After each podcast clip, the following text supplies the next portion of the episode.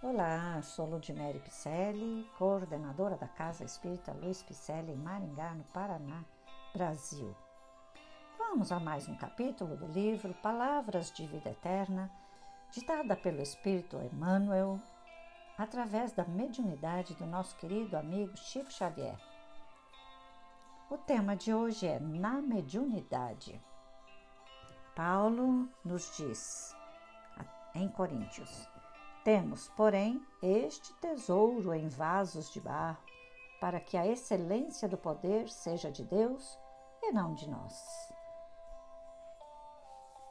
Utilizando as faculdades mediúnicas de que foste dotado, não ouvides que funcionarás à guisa de refletor, cujo material de estrutura nada tem de comum com a luz que retrata.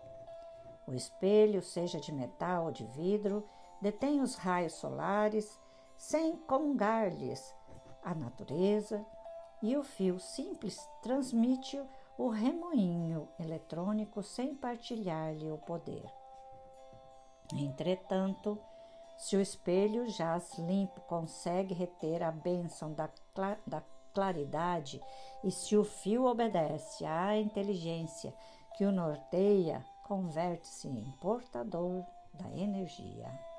Assim também a mediunidade, pela qual, sem maior obstáculo, te eriges em mensageiro de instrução e refazimento, esperança e consolo. Através dela, da mediunidade, recolhes o influxo da esfera superior, sem compartilhar-lhe a grandeza, mas se guardas contigo humildade e correção, converte-as no instrumento ao socorro moral de muitos. Todavia, assim como às vezes o espelho se turva e o fio se rompe, exigindo reajustamentos, também a força mediúnica em tua alma é suscetível de rupturas diversas, reclamando trabalho restaurativo. Não te afastas assim ao desânimo ou à negação, se essa ou aquela dificuldade aparece na obra de intercâmbio. O erro no clima da sinceridade é sempre lição.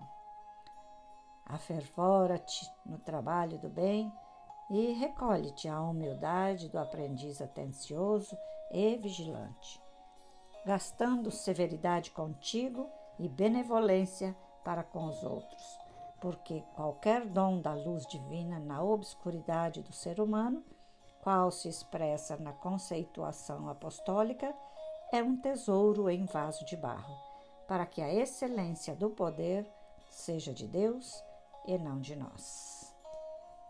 Na mediunidade.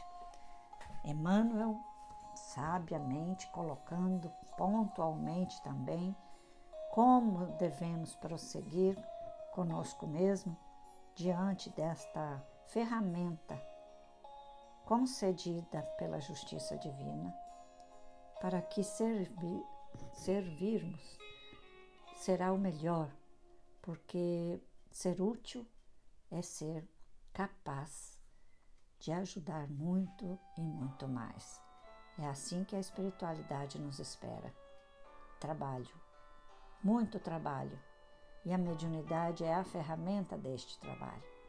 Sejamos úteis para que possamos ficar bem conosco mesmo, mudando também o que nos faz errar, que é o nosso comportamento egóico. Mudemos esse egoísmo nosso que impera. Por isso que eu estou aqui fazendo estas leituras das mensagens da doutrina do Espiritismo Rede Vivo e de mensagens trazidas pelos Espíritos, tanto Allan Kardec quanto para os médiums que são ícones da nossa doutrina. E você que é médium, pode também começar desde já. Coloque um lápis em suas orações em cima da mesa, um lápis e um papel. Recebeu a mensagem? Transcreva, porque ela será parte futuramente de um livro destes, como Palavras de Vida Eterna, trazida por Emmanuel. Muito linda, não é? Você conhece algum médium?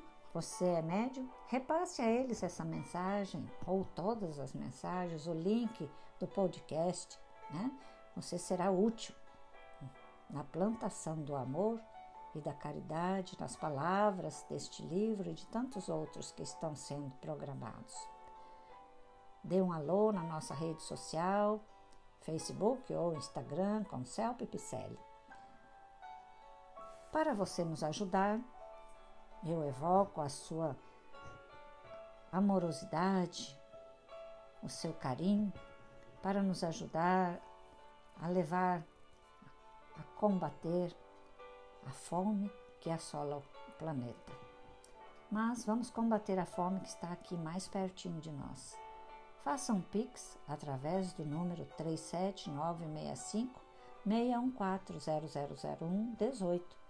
Vamos nos manter com as nossas atividades sociais e também com os cursos, podcasts, lives para as quais você já está convidado. Grande abraço, fiquemos todos com Deus.